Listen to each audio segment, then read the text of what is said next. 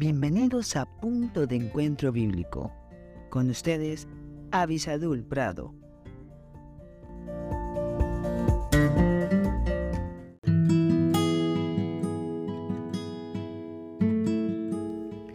Hola, hola. Gracias a Dios que estamos nuevamente juntos aquí, buscando en, el, en, la palabra de Dios el consejo de Dios. Estamos en el Salmo 112 y ha sido un viaje muy hermoso estar con todos ustedes viendo características de cómo un hombre que es temeroso a Dios puede transferir eso a su familia y cómo en sus negocios, en todos sus asuntos, se ve reflejado.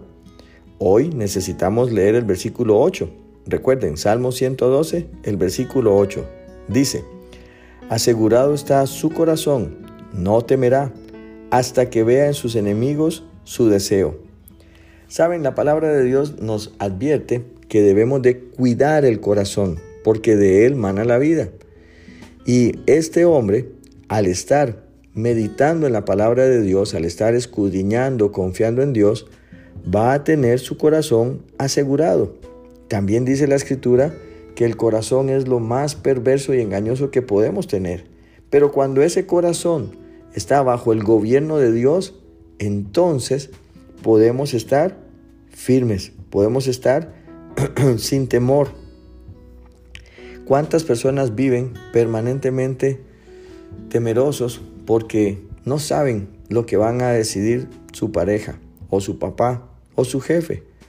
¿Por qué? Porque es un corazón que constantemente está expuesto a vicios, a malas palabras, no sé, tantas eh, situaciones con las cuales el corazón se podría lastimar.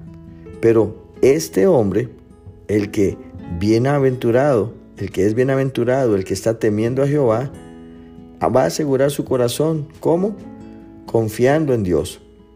Y luego dice, hasta que vea en sus enemigos su deseo. Ahora les hago una pregunta. ¿Cuál creen ustedes que sería el deseo de un hombre que teme a Dios con respecto a sus enemigos? Muy bien, si su respuesta fue que ellos vengan al conocimiento de Cristo y también sean transformados, usted acaba de tener la respuesta correcta.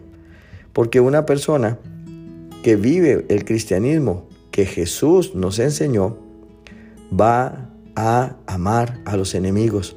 No va a buscar venganza, ni lastimar, ni pegar, golpear, hacer algún tipo de daño.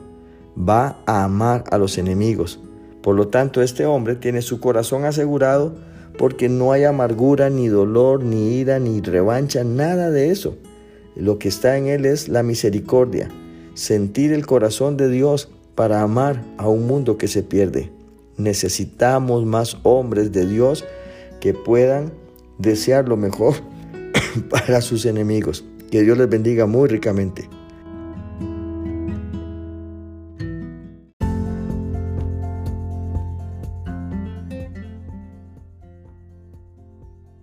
Gracias por estar con nosotros en este podcast Punto de Encuentro Bíblico. Si este podcast te fue de bendición, no olvides escribirnos a punto de encuentro bíblico 1717 arroba gmail.com y en nuestras redes sociales. Más que la miel en Facebook, arroba más que la miel 1910 en Instagram. Que Dios te bendiga. Bye.